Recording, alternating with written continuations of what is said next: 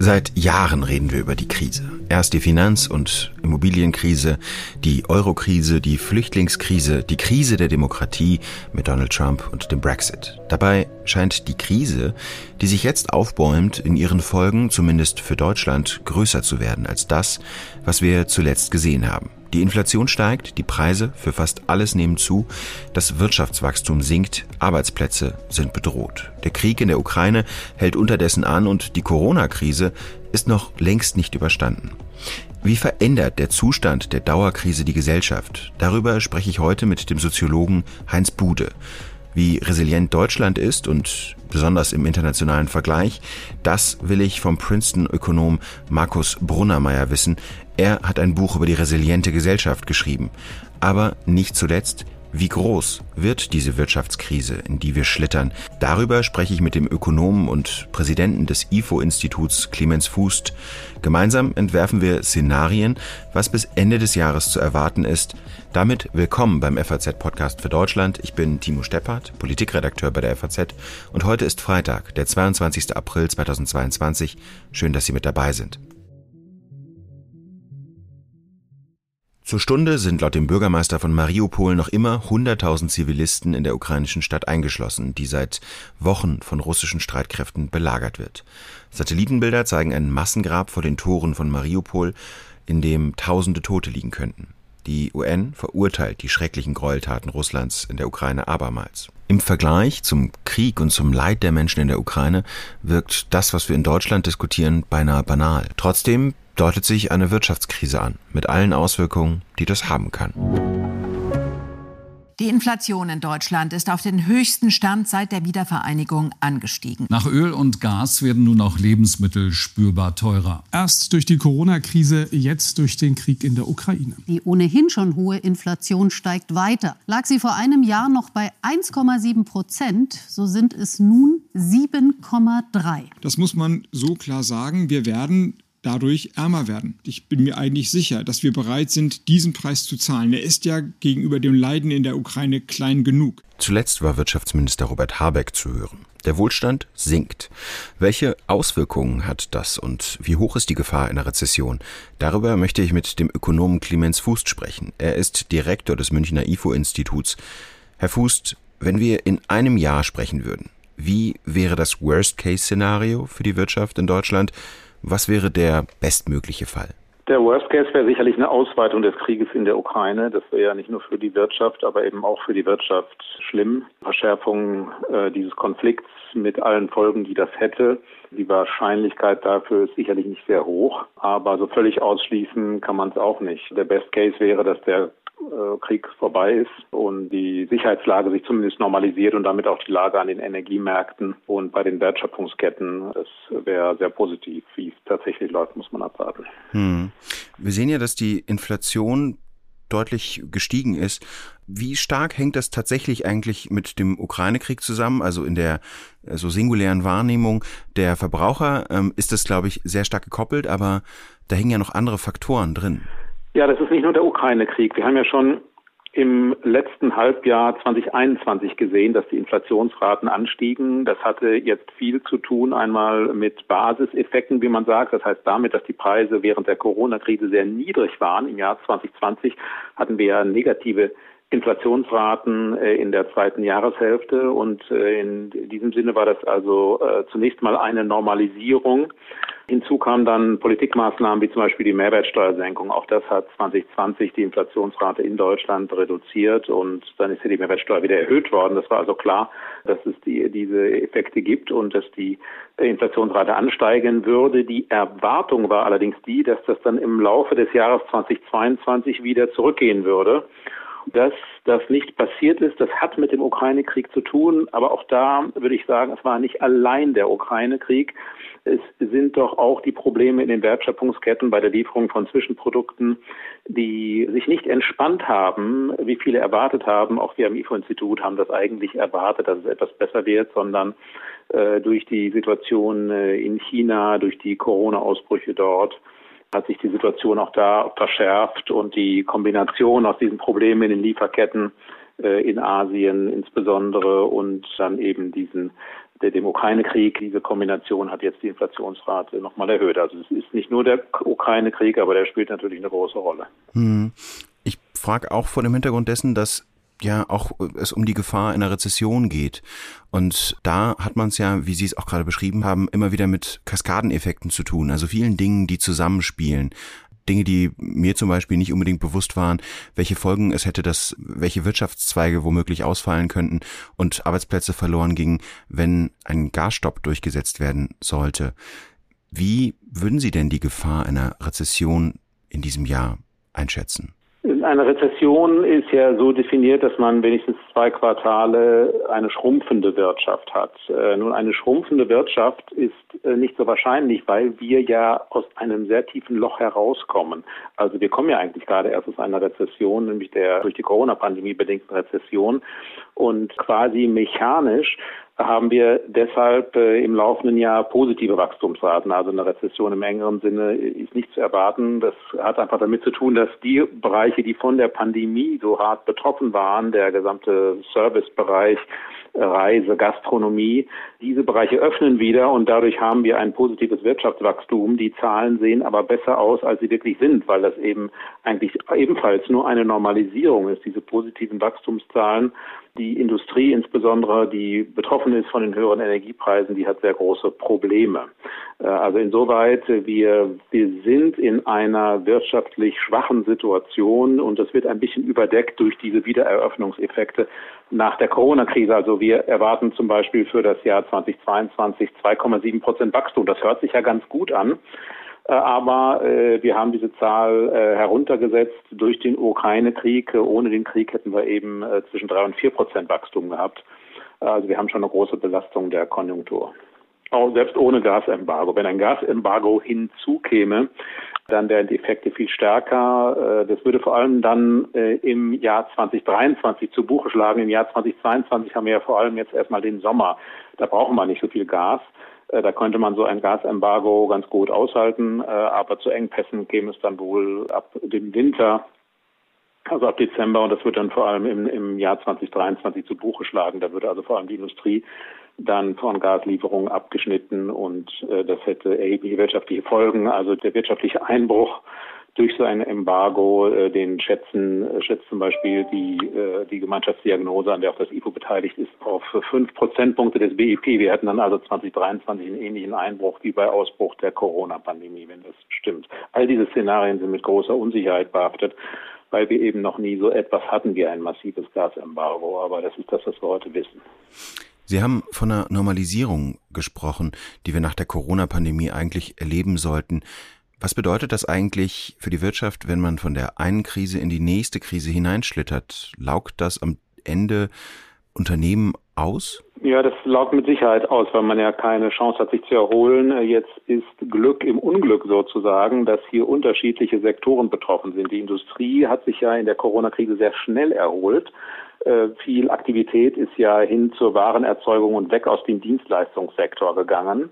Jetzt trifft es aber eher die Industrie, während der Dienstleistungssektor sich doch in großen Teilen erholt. Also die Gastronomie in Deutschland oder die Reisebranche in Deutschland ist jetzt nicht so sehr betroffen vom Ukraine-Krieg. Äh, das heißt, wir rutschen hier von einer Krise in die nächste, aber es sind andere Branchen, die betroffen sind. Das macht es etwas leichter. Hm. Was bedeutet das eigentlich für die Arbeitsplätze in Deutschland? Dank des Kurzarbeitergeldes sind wir ziemlich gut durch die Pandemie gekommen.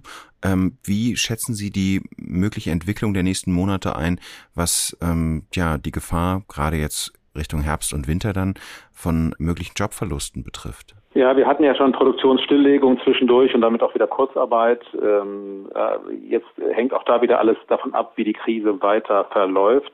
Äh, wir rechnen eigentlich nicht mit einem starken Anstieg der Arbeitslosigkeit, weil zwar äh, Aktivität reduziert ist, äh, aber man muss auf der anderen Seite sehen, dass während der Krise die privaten Haushalte in Deutschland doch sehr, sehr hohe Ersparnisse gebildet haben, mehr oder weniger unfreiwillig, weil man ja nicht in den Urlaub fahren konnte weil man nicht Konzerte besuchen konnte und so weiter. Das heißt, die Ersparnisse sind da und viele Menschen wollen jetzt im Sommer reisen, wollen ins Theater gehen, ins Restaurant und tun das jetzt auch schon.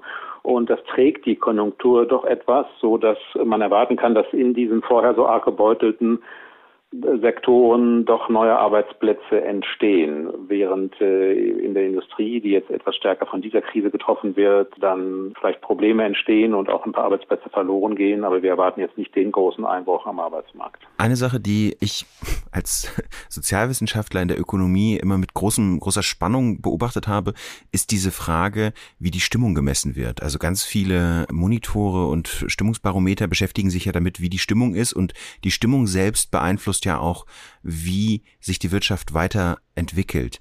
Wie würden Sie denn da sagen, hat die schlechte Stimmung, was ja die Barometer besagen, ähm, welche Konsequenz hat das? Ja, es gibt die Idee, dass wenn ein Konjunktur, wenn das Ergebnis einer Konjunkturumfrage zum Beispiel veröffentlicht wird, dass allein durch die Veröffentlichung äh, der Trend verstärkt wird. Das heißt, wenn das Ergebnis positiv ist, dann ähm, ist das Ganze selbst verstärkend und wenn das negativ ist, eben umgekehrt da ist möglicherweise auch etwas dran. Das hat ja einfach damit zu tun, dass wir gerne wissen würden, äh, wenn wir Geschäfte tätigen, wenn ein Unternehmer überlegt, wie viel soll man investieren, wie viele Vorprodukte soll man kaufen, wie viele Leute soll man einstellen, dann überlegt man ja, ja, wie ist, wie ist denn wohl der, der weitere Verlauf der Konjunktur? Und wenn man dann eine Information bekommt, dass es nicht so gut läuft oder dass bei anderen viel Pessimismus herrscht, dann kann es durchaus sein, dass da so ein selbstverstärkender Prozess entsteht, Insofern ist durchaus sinnvoll, wenn die Wirtschaftspolitik überlegt, bei sich stark ausbreitendem Pessimismus dagegen zu halten und äh, antizyklische Konjunkturpolitik durchzuführen. Das ist ein Argument dafür, dass der Staat hier auch äh, die Konjunktur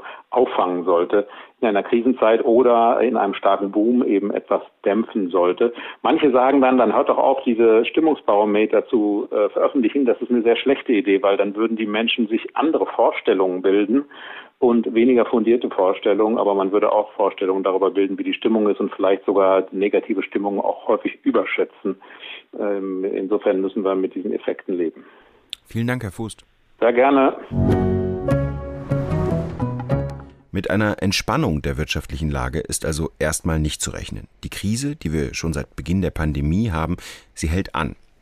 Wie gehen Gesellschaften mit Krisen um? Markus Brunnermeier ist auch Ökonom, Professor an der Princeton University in den USA und er berät die Deutsche Bundesbank. Von ihm ist im vergangenen Jahr ein vielbeachtetes Buch über die resiliente Gesellschaft erschienen. Resilienz, das ist ein Begriff aus der Psychologie. Er beschreibt die Fähigkeit, nach schweren Schlägen wieder zurückzukommen. Herr Brunnermeier, fangen wir doch ganz am Anfang an. Was zeichnet eine resiliente Gesellschaft aus? Eine resiliente Gesellschaft ist an sich eine Gesellschaft, die nach Rückschlägen sich wieder zurückfedern kann. Auch wie das in Psychologie ist für Einzelne, so gilt das auch für die ganze Gesellschaft. Es gilt für Einzelne, es gilt für Systeme, wie zum Beispiel das Bankensystem oder das Netzwerk von Stromnetzwerk und so weiter. Die können auch resilient sein. Und so ist auch die Gesellschaft, die resilient sein kann. Was interessant ist bei der Gesellschaft, dass an sich das davon abhängt, wie Leute sich gegenseitig unterstützen oder auch nicht unterstützen, welche Erwartungshaltung man hat gegenüber den anderen und wie andere darauf reagieren, wenn ein Schock kommt. Und das kann entweder zu Amplifikationseffekten führen, dass kleine Schocks größer werden, oder es kann auch dazu führen, dass, wenn ein Schock kommt, dass man dann wieder zurückfedern kann. Ihr Buch bezieht sich ja auch darauf, wie wir bislang mit Krisen umgegangen sind, also speziell auch mit der Pandemie. Wie würden Sie sagen, war da der Grad an Resilienz zum Beispiel der deutschen Gesellschaft? Ich glaube, es gibt unterschiedliche Ansätze, die ich im Buch darlege. Das eine Ansatz ist Robustheit, dass man versucht, jeden Schock an sich abzuwehren. Resilienz ist anders. Man nimmt den Schock auf und dann versucht man wieder zurückzufedern. Äh, das heißt, äh, ich vergleiche das mit einer Eiche und einem Schilfrohr. Also die Eiche ist sehr stark im Wind und wird sich, bewegt sich in normalen Situation fast nicht, weil das Schilfrohr sich ständig in Bewegung ist. Und es scheint so zu sein, dass die Eiche wesentlich stärker ist, wesentlich weniger anfällig ist als das Schilfrohr. Wenn es aber dann zu einem Orkan kommt, dann fällt die Eiche um und kann nicht mehr aufstehen, wohingegen das Schilfrohr wieder zurückfedern kann. Und von daher scheint es häufig so zu sein, dass an sich was sehr volatil ist, an sich schwächer ist. Aber es ist an sich das Volatile, das Agile und die Flexibilität, die an sich das Ganze dann wieder möglich machen, dass man wieder zurückfedert. Und von da ist das Schilfrohr an sich resilienter als die Eiche. Und da ist an sich wichtig, dass jeder Einzelne oder auch die Gesellschaft mehr an Flexibilität gewinnt, äh, wieder zurückzufedern, agil zu sein, neue Wege zu gehen, offen zu sein, neue Sachen einzuschlagen. Und da ist es, kommt die Resilienz eben ganz groß zum Ausschlag. Das Zweite ist, äh, zweite Ansatz ist an sich, dass man sich Risiko ganz vermeidet. Und da ist es, glaube ich, wichtig, dass man Risiken unterscheidet zwischen Risiken, von denen man wieder zurückfedern kann, also mit Resilienz, und Risiken, von denen man nicht zurückfedern kann. Also man sollte sich nicht nur Risikomanagement betreiben, indem dass man Risiko einfach ablehnt, sondern Risiken unterscheidet. Und die Unterscheidung ist an sich sehr wichtig.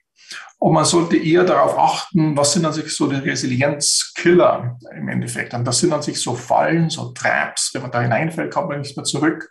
Oder so Feedback Loops, so Rückkopplungseffekte. Wenn die auftreten, wird es sehr, sehr schwierig. Geben Sie uns gerne ein Beispiel. Was ist denn eine Resilienzfalle? Ein ganz klassisches Beispiel, wenn man sich Armutsfallen anschaut. Also wenn jemand arm ist und bekommt einen Schock, dann kann er da nicht mehr zurückkommen. Wohingegen, wenn jemand an sich genauso reich ist, wie aber eine Möglichkeit hat, wieder zurückzufedern, dann ist das ganz andere Einstellung, die er dann hat. Er kann auch Risiken eingehen und sollte sie dann auch eingehen und wird langfristig auch besser dastehen. Wir haben ja lange, was die Flexibilität betrifft, auch in die USA geschaut. Also, wo ja Teile der Wirtschaft, die man als Gig Economy gerne beschreibt, sehr flexibel sind dass in Deutschland hingegen zum Beispiel mit dem Kurzarbeitergeld äh, während der Pandemie versucht wurde, die Leute möglichst zu halten, äh, sie möglichst lange bei der Stange zu halten. Ähnliche Maßnahmen hat man ja auch in den USA versucht. Also wo würden Sie denn sagen, zum Beispiel hat das Schwanken des Schilfrohrs besser funktioniert? Ich würde sagen, also die Corona-Krise zu meistern hat in Deutschland besser funktioniert. Also Deutsche sind sehr selbstkritisch, aber im Großen und Ganzen, wenn man sich die Todeszahlen oder ganz statistischen ansieht, hat Deutschland an sich wesentlich besser abgeschnitten als die USA in diesem Fall. Wenn man sich die Wirtschaft allgemein ansieht, ist das stimmt es schon, dass an sich die Ökonomie in den USA flexibler ist. Aber die Ökonomie ist an sich nur ein Teil der Gesellschaft. Der andere Teil ist an sich die soziale Kohäsion, dass man an sich zusammenhält und dass man gemeinsam irgendwie in einen Strang zieht. Und das ist an sich wesentlich stärker in Deutschland ausgeprägt als in den USA. Die Polarisierung ist wesentlich stärker ausgeprägt in den USA und das schadet auch der Resilienz in den USA. So wenn ich das sagen kann, also die OECD in Paris, die rankt an sich verschiedene Länder basierend auf der Resilienz. Da ist die USA ist da vorne dran und, die, Deutschland nicht so weit davon. Aber das ist reine ökonomische Resilienz von der Gesellschaftenresilienz ist Deutschland wesentlich ausgeprägter. Und das erlaubt dann der deutschen Gesellschaft irgendwie mehr zusammenzuhalten und auch dann diese Krisen besser zu meistern, obwohl es auch sehr, sehr schwierig war in Deutschland, aber im Vergleich zu anderen Ländern relativ gut. Gegenstand der Sendung ist ja heute auch der Umgang mit der Dauerkrise.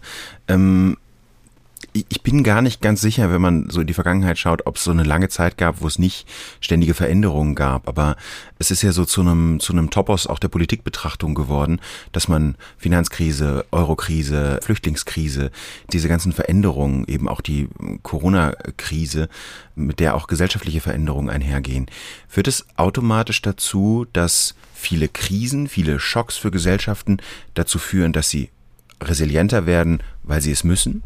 Ja, das stimmt. Also man wird sich, man, man stellt sich auf Krisen ein und man wird dadurch auch resilienter. Hinsichtlich der Ökonomie, auch in der Corona-Krise, die Tatsache, dass wir durch die Euro-Krise gegangen sind und auch durch die Global äh, Weltwirtschaftskrise, hatten wir gewisse Instrumente im Instrumentenkasten, die man einfach äh, wieder verwenden konnte. Und von da konnte man wirtschaftlich das wesentlich einfacher abfangen. Oder auch nur das Kurzarbeitergeld, wenn man, das also ein Instrumentenkasten, den man hat aus früheren Krisen. Und wenn man durch Krisen durchgegangen ist und die gemeistert hat, lernt man davon und kann zukünftige Krisen dann besser wieder meistern. Was bedeutet das denn zum Beispiel jetzt für die Krise, die uns, naja, das ist ja so ein bisschen, also wir haben es ja mit einem sinkenden Wachstum zu tun, aber die Annahme ist ja berechtigt, die Inflation steigt deutlich, die Preise steigen, Spritpreise sind hoch aufgrund des Ukraine-Kriegs. Wie sehen Sie uns gewappnet, also nicht nur die deutsche Gesellschaft, sondern ja, man spricht dann ja gerne von dem Westen, für diese bevorstehende Krise? Ja, hinsichtlich der Inflation würde ich sagen, äh, die Tatsache, dass wir so lange keine Inflation mehr hatten, macht uns das ein bisschen complacent. Und man müsste dann sich wesentlich mehr darauf achten, was im Vergleich, was wir tun. Ähm, und die Tatsache, dass man immer davor der Japanifizierung Angst hatte und immer die Inflation zu niedrig war, hat man die Gefahr der Inflation unterschätzt. Die Tatsache, dass man durch, während der 1970er Jahre durch eine hohe Inflation gegangen sind, hilft uns jetzt dabei, die Gefahren besser zu erkennen. Aber es stimmt schon, dass wir an sich Dauerkrisen haben. Also wir haben eine Krise nach der anderen. Wenn man aber zurückblickt in die Geschichte, gab es auch Perioden mit vielen, vielen Krisen. Kuba-Krise, Kalter Krieg. Man hat einfach mit dem Kalten Krieg gelebt und hat sich damit abgefunden. Obwohl, wenn man sich die Risiken ansieht, waren die auch enorm, wesentlich größer als heutzutage. Das heißt, was ist Ihr Gefühl, wenn wir zum Beispiel in einem Jahr sprechen würden? Das ist ja ähm, eine Sache, die ich, die ich ähm, als Nicht-Ökonom immer besonders spannend finde, dass man ja als Ökonom so viel mit Prognosen und mit Entwicklungen in der Zukunft operiert. Äh, was denken Sie, wenn wir in einem Jahr sprechen? Wie, was hat sich verändert in der Zeit? Also man kann gewisse Szenarien abschätzen. Ich glaube, es ist nicht hilfreich, immer nur sagen, okay, hier wird es so, die, die, Vorhersagen machen, dass man einen Punkt vorhersagt. Man muss eigentlich umsteigen und sagen, wir möchten gewisse Szenarien vorhersagen und einfach darauf vorbereiten, dass wir wieder zurückfedern können. Und in einem Jahr, wenn ich da ein paar Risiken abschätzen dürfte, bin überrascht, dass wir bisher so wenige Cyberangriffe hatten. Aber das kommt sicherlich auf uns zu. Wir hatten ja in den USA schon in der Pipeline an der Ostküste einen Cyberangriff vor ein paar Jahren. Und wir müssen uns auf viele Unsicherheiten vorbereiten. Seit den 70ern hatten wir an sich die Denkweise, wenn wir uns gegenseitig abhängig machen unter den Ländern, dann wird es weniger wahrscheinlich sein, dass wir Kriege führen. Das hat dann auch dazu geführt, dass man sagt, wir machen uns gegenseitig abhängig, wir machen sehr viel Handel. Wandel durch Handel war die Devise. Und diese Gesichtspunkte, äh, die werden jetzt neu durchdacht. Und dann ist die Frage, was wird das für die Weltwirtschaft bedeuten? Werden wir uns von der Globalisierung zurückziehen oder werden wir uns nicht zurückziehen?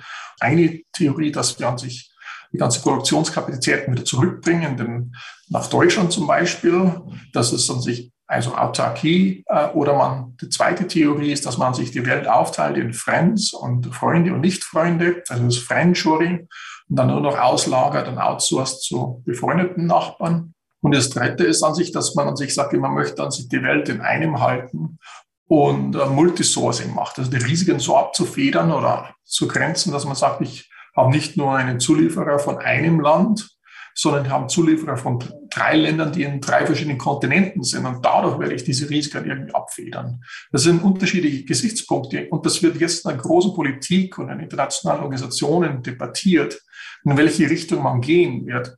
Und da werden jetzt die Weichen gestellt. Vielen Dank, Herr Professor Brunnermeier. Ich bedanke mich auch herzlichen Dank.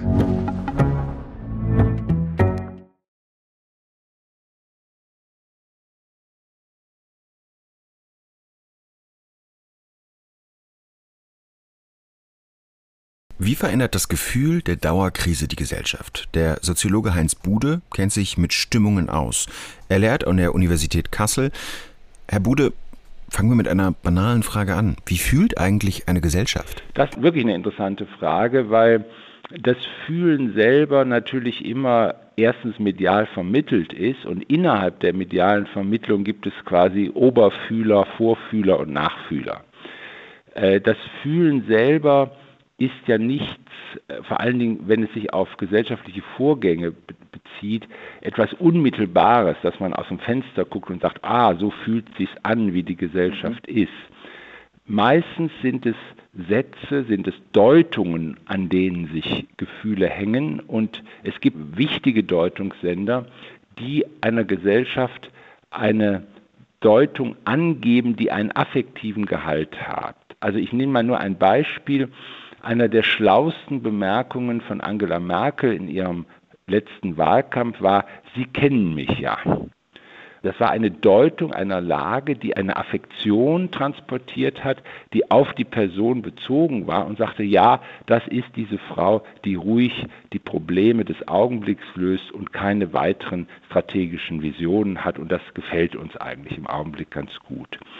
Und so etwas, glaube ich, sind so, solche Situationen, die der Gesellschaft als Publikum vor Augen führen, welche Fühlvarianten gibt es jetzt eigentlich. Welche Fühlvarianten gibt es denn im Moment?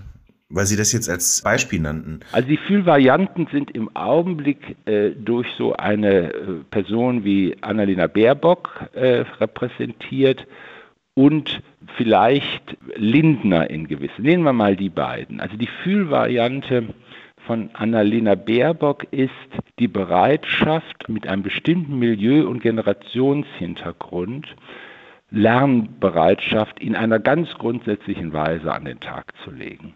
Also zu sagen, seien wir doch mal ehrlich, wir müssen bestimmte Dinge in unserem Weltbild revidieren und ich bin diejenige, die zeigt, dass ich dazu bereit bin, ohne in Depression zu verfallen.